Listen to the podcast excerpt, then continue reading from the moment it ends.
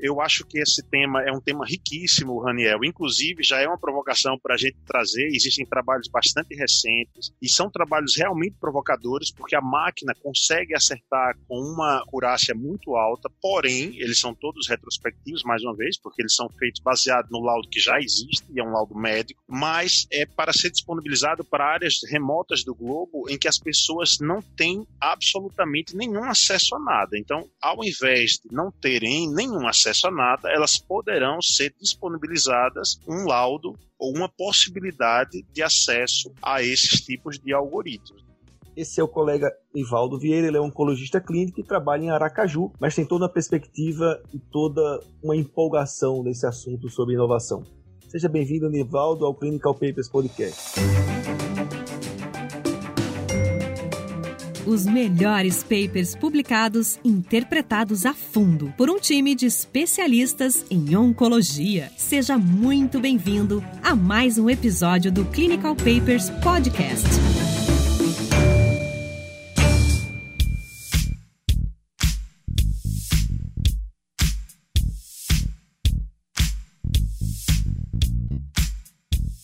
Hoje temos uma novidade aqui no Clinical Papers Podcast. Eu sou o Raniel Spencer, mas eu estou aqui com uma turma bem diferente para falar de um assunto que tem tudo a ver com não só oncologia, mas muita coisa do que está ao nosso entorno, que é inovação. Né? A gente vai falar sobre inovação em oncologia. Eu estou aqui com os colegas Nivaldo Vieira. O Nivaldo é oncologista clínico, trabalha em Aracaju. O Tiago Jorge, que é oncologista também, um amigo pessoal que trabalha aqui comigo em São Paulo, aqui no Hospital Oswaldo Cruz. E o Bruno Vance, que está lá em Brasília, né? Trabalha junto com o Alan no Hospital Sírio-Libanês, lá em Brasília. E a gente trouxe aqui esse time bem diferente, vamos falar assim, para falar de um assunto, como eu comentei, inovador, que é exatamente sobre a tecnologia, o machine learning, a inovação, como essa tecnologia, como que a gente vê hoje no aparelho celular, como a gente traz essa tecnologia para dentro da medicina, como isso funciona, como a gente faz com que máquinas aprendam o que o médico faz, deem diagnóstico, ajudem né, os médicos a conduzirem pacientes, enfim, todo um aparato de inovação que a medicina e não só a medicina vem trazendo nos dias atuais e que a gente pensa que está longe, está mais perto do que nunca, né, Nivaldo? E a gente, para isso, trouxe um artigo, seguindo aos moldes aqui do Clinical Papers, o Nivaldo trouxe um paper e a gente vai discutir, é um paper um pouco conceitual, um paper um pouco introdutório sobre esse assunto, mas que a gente vai discutir esse tema e que isso seja o nosso embrião para conversas futuras, quinzenais ou mensais sobre esse assunto. Olá, Raniel. Obrigado pelo convite. De fato, o tema é palpitante. Conversar sobre inovação, conversar sobre tecnologia em medicina e em oncologia é muito atual e é muito importante. E a gente escolheu esse artigo, que é um artigo agora de setembro de 2020, que conversa sobre machine learning em oncologia, né? O que, que os clínicos devem saber? A primeira coisa que a gente se pergunta é o que será esse machine learning, o que será isso? E o conceito mais básico é que machine learning é uma modalidade de inteligência artificial. Quando a gente pensa em inteligência artificial, a gente pensa nos filmes de Spielberg, a gente pensa em Exterminador do Futuro, a gente pensa como uma coisa muito distante, muito longe, uma coisa do futuro. Primeira coisa que a gente precisa pensar é que inteligência artificial não passa de um programa de computador. Isso é só um programa de computador. E que inteligência artificial está nos nossos bolsos, está no celular que a gente está usando agora. Então, ao invés de afastar esse conceito para uma coisa distante, etérea, do futuro, a gente precisa entender que ela faz parte do nosso dia a dia e que ela faz parte da nossa convivência. E são programas de computador que podem ser rodados desde o nosso celular até supercomputadores, depende da necessidade de dados que vai ser computacionados. Então nós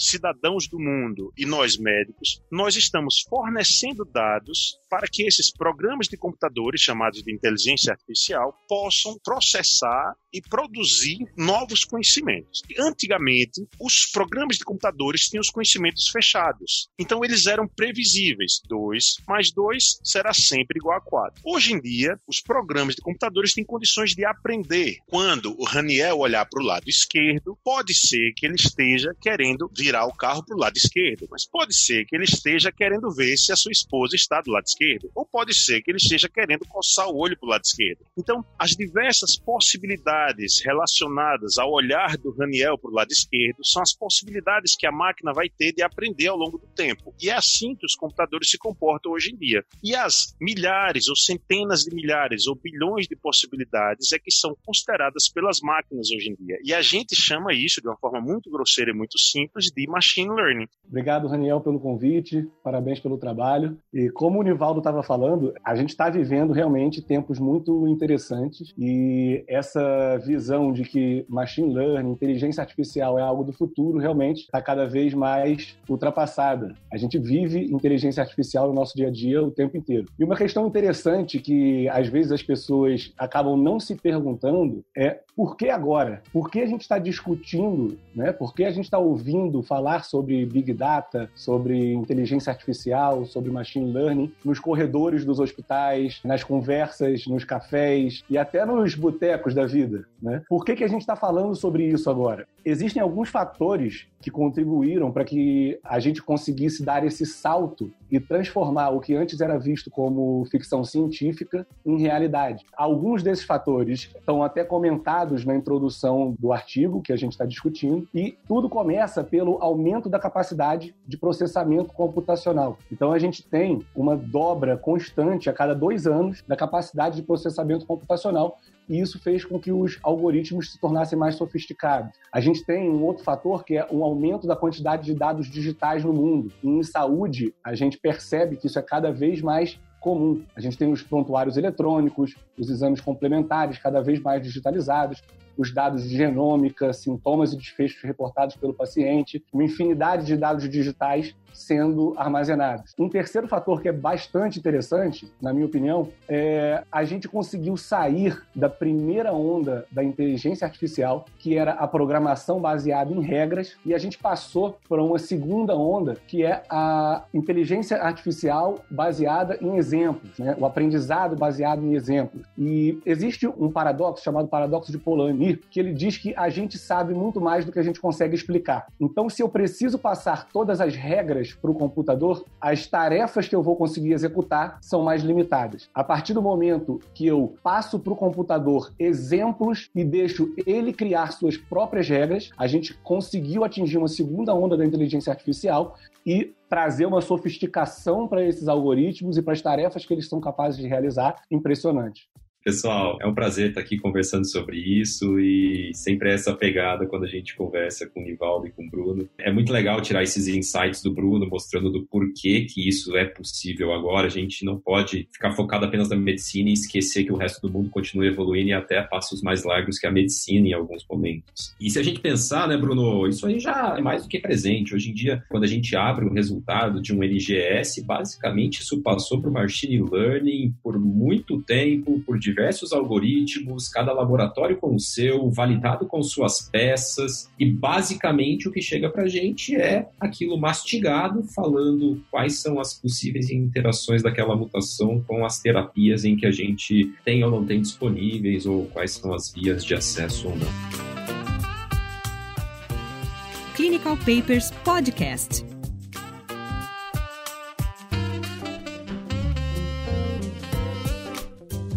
Bruno, fala um pouco pra gente aí da teoria, já que você é o nosso cara dos bits and bytes. Então, conta um pouco pra gente qual a diferença entre machine learning, o que é inteligência artificial, por que, que machine learning não é só inteligência artificial, inteligência artificial tem outras coisas. E dentro de machine learning, é aquelas coisas meio malucas, né? A gente tem sistemas neurais, a gente tem a computação de, de convolução, sei lá se é esse o nome. Conta um pouco para a gente dessas teorias, porque eu acho que cada vez vai ficar mais interessante para a gente entender como chegaram os dados até a gente. Perfeito, Tiago. O artigo, inclusive, ele traz uma parte muito interessante, que é uma tabela sobre esses conceitos, as definições desses conceitos e dessas expressões que a gente está ouvindo cada vez mais. Existem diversas definições né, para inteligência artificial, machine learning, deep learning. Vou tentar aqui trazer uma, uma visão bem simplificada, de fato, e, e que se correlaciona com a gente no nosso dia a dia. Né? Então, inteligência artificial nada mais é do que você transferir para o computador, né, de alguma forma, a capacidade de executar uma tarefa que antes era executada por um ser humano. Machine learning né, vai ser um conjunto dentro de inteligência artificial e vai ser de fato quando a gente consegue com que a máquina aprenda e ela vai ficando melhor a cada iteração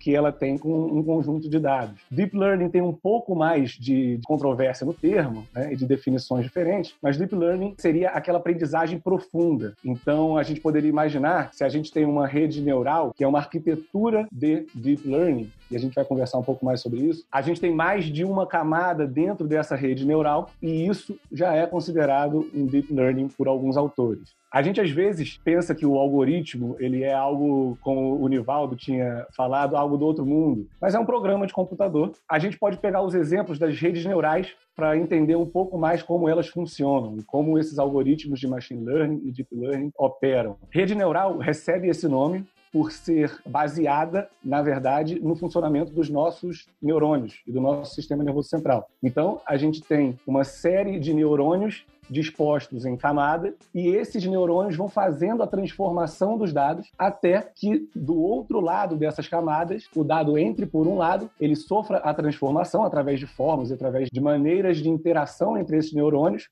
como se fossem as sinapses, e você traz um resultado do outro lado. E a cada passagem dos dados por essa rede neural, essas fórmulas, esses pesos, essas medidas vão sendo ajustados e a inteligência vai sendo de fato criada. Você mostra, por exemplo, pegando uma área que vem crescendo bastante de aplicações do machine learning em saúde e em oncologia, a gente pode pegar exemplos, por exemplo, da radiologia e da patologia, através da avaliação das imagens digitalizadas. E a cada passagem de um, uma tomografia de tórax com um nódulo suspeito, na qual nós já sabemos o desfecho daquele nódulo, então aquele nódulo foi biopsiado, ele veio positivo ou ele veio negativo. E eu entrego esses exemplos para a máquina.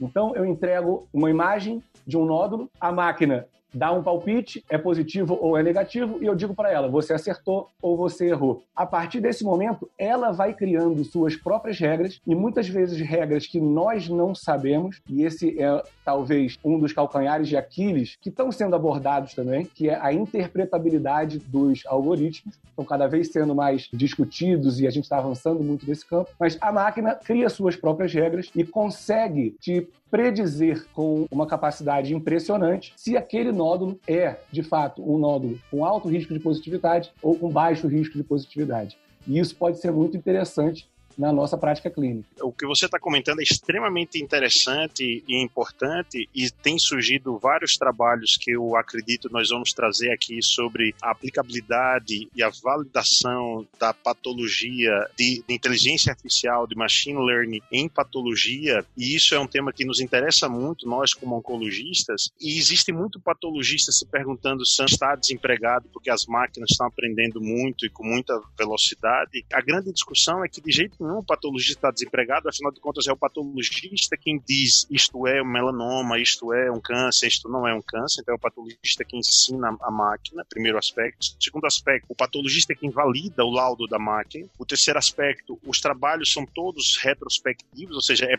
é preciso que haja um laudo médico para que a máquina seja testada. E o quarto aspecto é que esses algoritmos de inteligência artificial estão sendo disponibilizados para testes na nas áreas do globo em que era nada ou um algoritmo, uma máquina. Então, eu acho que esse tema é um tema riquíssimo, Raniel. Inclusive, já é uma provocação para a gente trazer. Existem trabalhos bastante recentes e são trabalhos realmente provocadores, porque a máquina consegue acertar com uma acurácia muito alta, porém, eles são todos retrospectivos, mais uma vez, porque eles são feitos baseados no laudo que já existe, e é um laudo médico, mas é para ser disponibilizado para áreas remotas do globo em que as pessoas não têm absolutamente nenhum acesso a nada. Então, ao invés de não terem nenhum acesso a nada, elas poderão ser disponibilizadas um laudo ou uma possibilidade de acesso a esses tipos de algoritmos. Inclusive, cabe também, isso é uma outra discussão, e tem trabalhos também nisso, da questão da ética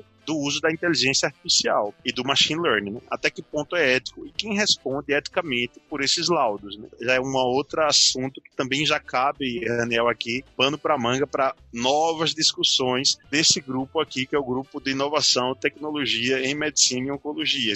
Quem assina e quem defende o computador que vai laudar? Né? Quem é o responsável por esse laudo? Né? São pulgas que ficam atrás da nossa orelha e que precisa que a gente se questione bastante nesse aspecto.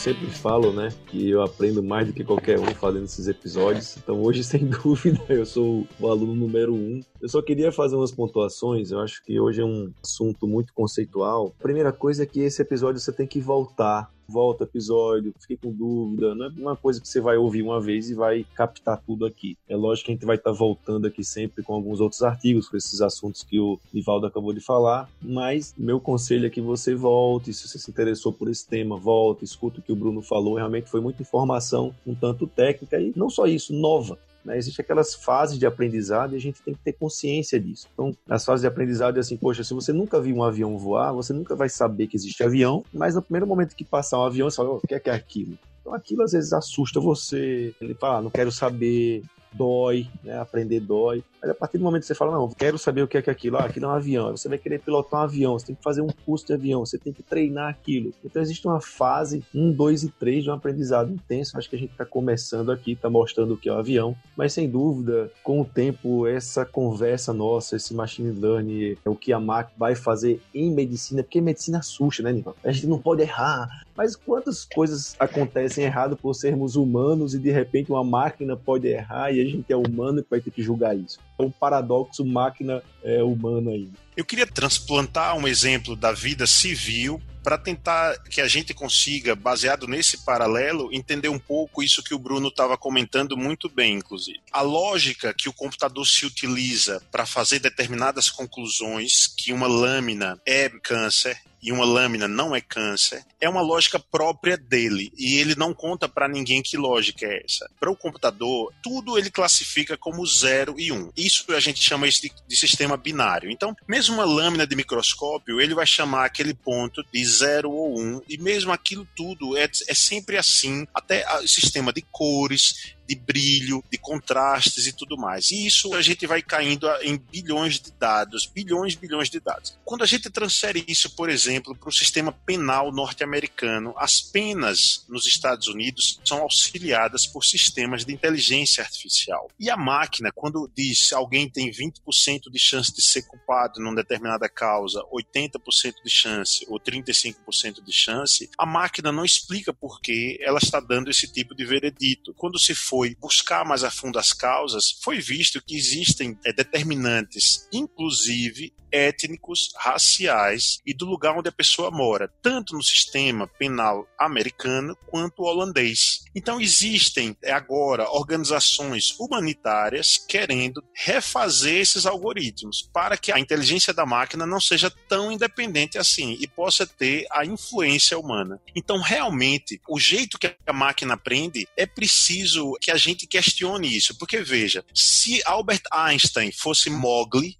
fosse um menino que tivesse nascido e sido educado e criado entre lobos, talvez nós hoje não conhecêssemos a teoria da relatividade, porque mesmo tendo uma inteligência excepcional, se ele tivesse sido mal criado e mal treinado, ele não teria tido acesso aos desenvolvimentos que ele teve, talvez. Então, mesmo os melhores algoritmos e as melhores processadoras, as máquinas processadoras, se elas não forem submetidas aos melhores dados, ela poderá ter conclusões equivocadas então, talvez as validações dos algoritmos existentes elas tenham que sofrer testes abundantes e sejam mais testadas e mais testadas em diferentes settings. Então, aquilo que é válido na Califórnia precisa ser válido na Somália, que precisa ser válido na Tchecoslováquia, que precisa ser válido no Japão e por aí vai. Então, realmente, o desafio de globalizar uma solução de inteligência artificial, existem diversos desafios envolvendo isso que eles devem ser endereçados e ampliados ao longo do tempo. Eu acho que tem algumas áreas em que a gente já deve ver tanto as promessas, mas quanto as realidades do machine learning e toda a inteligência artificial na prática da oncologia. Se vocês pensarem como oncologistas, nossa prática é muito guiada por evidências, né? A gente é muito protocolar comparado em uma área extremamente terapêutica. O que eu quero dizer com isso? Oncologistas praticamente não fazem diagnósticos. Nós somos agregadores de dados, nós damos uma predição de desfecho baseados nas nossas experiências e na nossa leitura, aprendizado, com outras previsão de desfecho de cada farmacoterapia com aquela doença ou aquela situação. Então, basicamente, o que a gente faz é um machine learning. Então, quando a gente fala desses black box, a gente não sabe o que está lá, ele transforma em dados, a gente está preocupado, nada mais é do que o cérebro de cada oncologista. Por que, que eu prefiro tal coisa? Por que, que outro cara prefere tal coisa? Mas de uma maneira que esse pensamento que passou pela nossa cabeça, a gente consegue traduzir numa ideação. Eles não, eles só dão um resultado para a gente, o computador só dá o desfecho. Basicamente, isso mostra as possibilidades que o machine learning pode trazer para a gente. Então, a gente tem desde as áreas de diagnósticos, vamos ser bem sinceros, os computadores são muito bons em reconhecer padrões comparados com o ser humano. E quando a gente fala de imaginologia, patologia, dermatologia, nós estamos falando de reconhecimento de padrões o dermatologista ele tem uma maneira de diagnóstico que é muito visual. Radiologista nem se diga, patologista também. E através desse de reconhecimento visual, ele consegue fazer conexões de fisiopatologia e de causa daquela situação. Provavelmente o computador consiga fazer isso melhor do que a gente, porque ele consegue ver nuances através da transformação disso em dados muito maiores do que a gente. Se a gente for pensar hoje, a TV consegue dar mais cores do que o nosso olho consegue enxergar de verdade. O computador consegue ver todas essas cores. E aí vem uma das primeiras promessas, que é não só o reconhecimento de padrões, mas um diagnóstico mais acurado, mas também um reconhecimento chamado radiômica, em que você liga aquela imagem específica, seja que pixel acendeu, não acendeu, qual contraste, e você consegue fazer através do Big Data conexões com isso é presente, por exemplo, em glioblastomas, a metilação do MGMT. Isso já é uma realidade. Existem vários algoritmos que conseguem dizer isso. Isso, a implicação na prática para a gente vai ser que nós vamos, pela primeira vez, oncologistas deixar de ser São Tomé. A gente não vai ter que ver o PCR para MGMT para saber que aquele paciente é MGMT metilado e assim eu vou decidir qual o tratamento dele. Outra grande promessa é isso que eu acabei de dizer, a predição. Se a gente for pensar o tanto de dark data, né, são aqueles dados que a gente não se toca e que a gente chama de vocação, e eu digo isso porque eu tinha um chefe na residência que todo mundo falava que ele era vocacionado. Por quê? Porque ele olhava para a pessoa e falava: Isso vai dar nisso e dava três, quatro horas acontecia aquilo. Eu tenho um caso em que ele pegou o paciente, o paciente entrou na sala, ele olhou para o paciente e falou, interna na UTI. Ele falou, doutor, pelo amor de Deus, como internar um cara que está no consultório direto na UTI? Em cinco horas esse cara estava entubado e com noradrenalina. E quando eu perguntei para ele o que ele achou daquilo, ele falou, ah, não sei, estava estranho.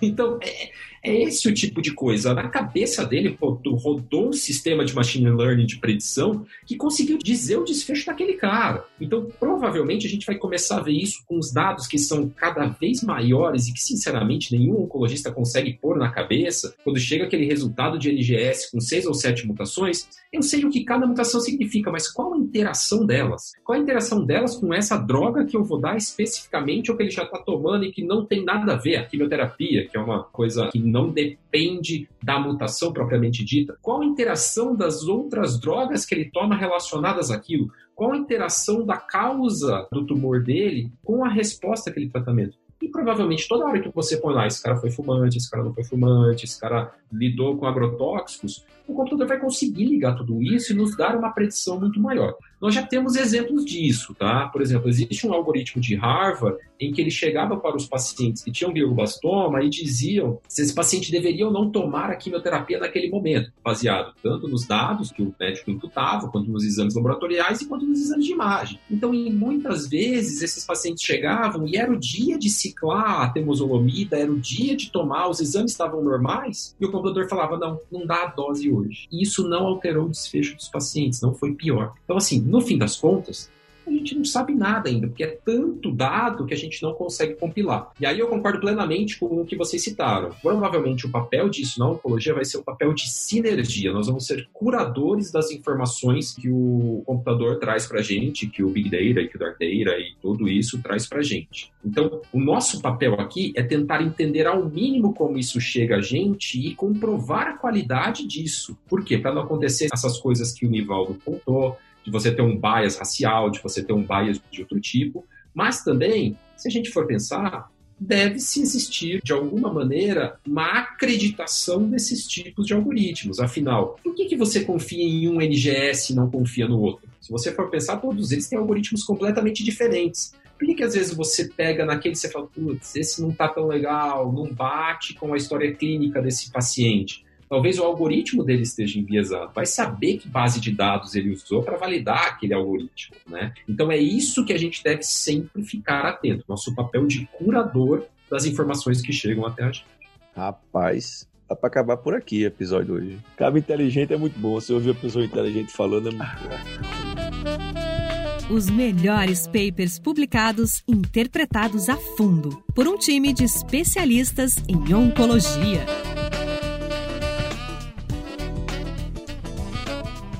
Pelo que o Bruno falou, o algoritmo ele pode ser, vamos dizer, domesticado, né? Você orienta, você diz o que quer, ele é orientado, não, eu quero que o algoritmo é, tenha essa, essa, essa informação. E outra coisa não, o algoritmo ele vai sendo construído o que o computador vai achando relevante a partir daquilo que ele vai absorvendo e aprendendo. Então, se ele pegou vários padrões mesmo um certo padrão que não está sendo imposto para ele, ele julgar relevante, ele pega. Então, ele não é racista nesse, nesse, nesse, cenário. Ele simplesmente considerou aquilo no meio daquela bagunça toda, porque não tem como você considerar isso. Isso é tão legal, tão bacana e desafiador que às vezes até a mente humana, com todas as problemáticas que a gente vive, pode interferir negativo. E aí o Tiago falou: não, o banco de dados foi criado a partir de algo que não esteja correto. Então, assim, realmente a gente tem muito que caminhar né, nesse sentido, mas eu acho que entendeu pontapé inicial aqui. Eu estou muito agradecido, Nivaldo, junto o Thiago e o Bruno, eles vão ser uma parceria muito legal. Eu acho que a gente, como médico, como pessoa, sabe? Acabou de sair um programa Netflix aí falando de rede. Você viu isso aí? Que a gente faz diariamente é monitorado e por que não a minha cirurgia que eu tô lá fazendo no robô, isso não tá sendo jogado numa nuvem e aquela nuvem tá aprendendo e o próximo colega que for fazer uma cirurgia tal, o computador fala para ele, ó, oh, não vá por aqui não, baseado no banco de dados que foi criado a partir de tantas cirurgias feitas no mundo inteiro. Então,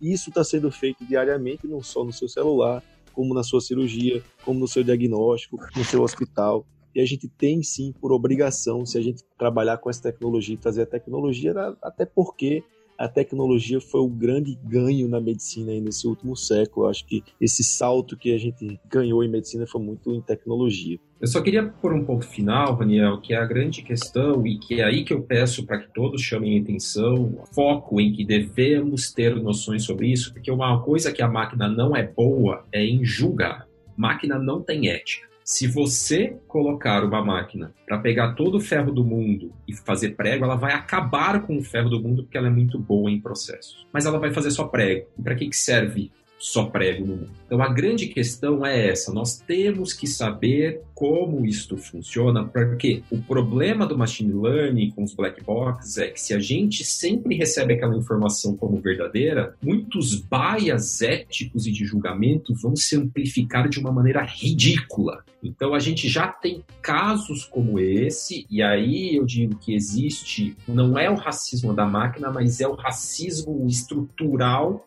da pessoa que programou a máquina. Isso amplifica. Então, por exemplo, a Universidade de Chicago fez o shutdown de um algoritmo que eles tinham que programava se o paciente tinha ou não alta naquele dia. Porque eles viram que CEP era um fator do paciente reinternar. E por que CEP é um fator do paciente reinternar? Porque provavelmente a, a, cidade é segregada. Você tem favelas, você tem nos Estados Unidos bairros pobres, como existe aqui, e assim por diante. Então, por mais que eles tivessem retirado bias de raça, no fim das contas, tal bairro tem mais população negra, que provavelmente é desprivilegiada, provavelmente tem problemas de saúde mais difíceis de serem lidados, porque já vem com um déficit de tratamento por falta de acesso à saúde, e a partir do momento que você põe isso, você rotulou essas pessoas e ninguém vai saber o porquê. Então você vai adquirir aquilo como verdade, essa pessoa vai ser sempre levada para a minoria e vai ser sempre desprivilegiada. Então, assim, é obrigação moral e ética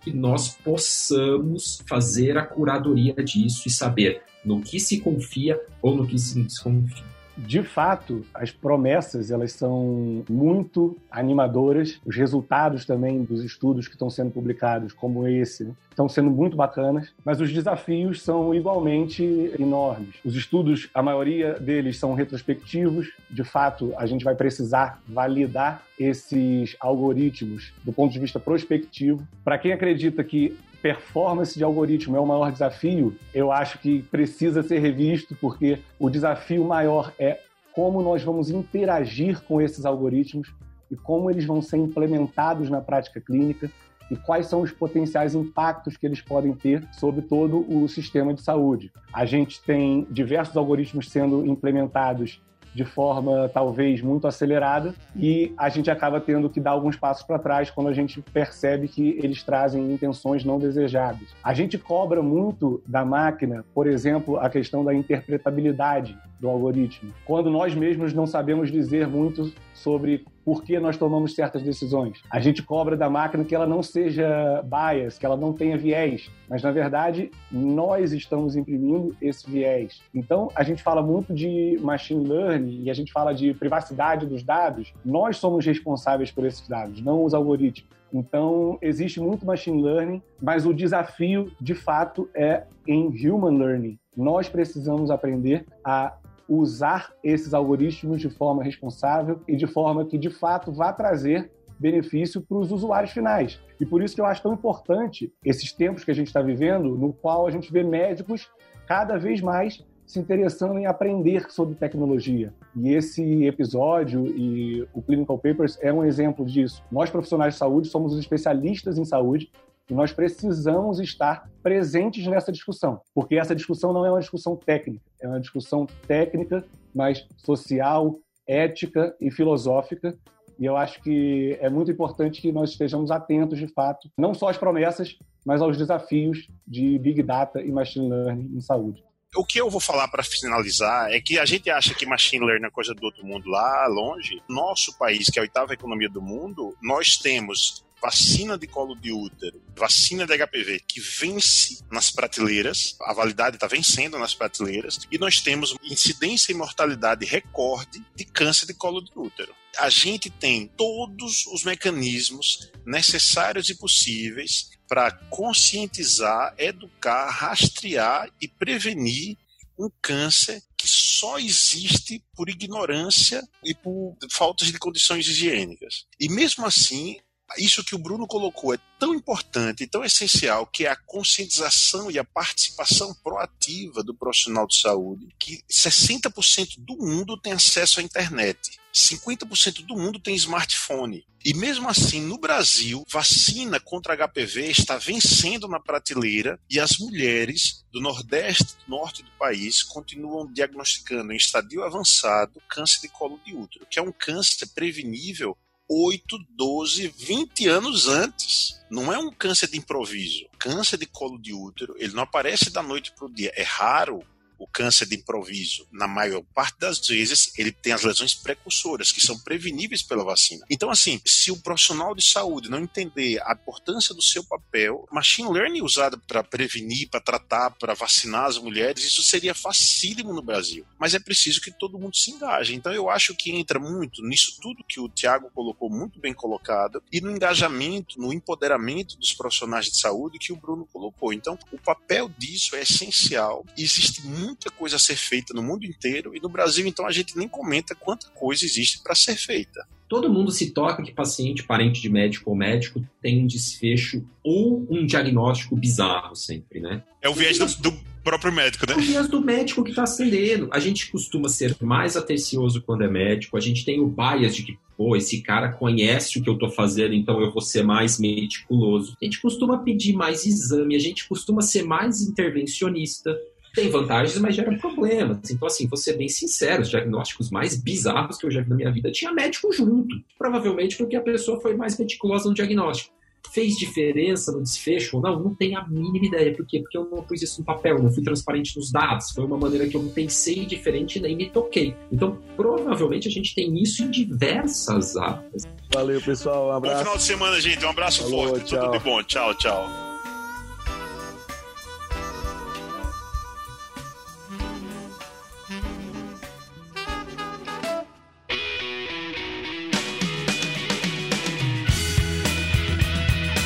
Você ouviu Clinical Papers Podcast. A medicina que você faz hoje pode não ser a de amanhã. Mantenha-se atualizado com o Clinical Papers Podcast.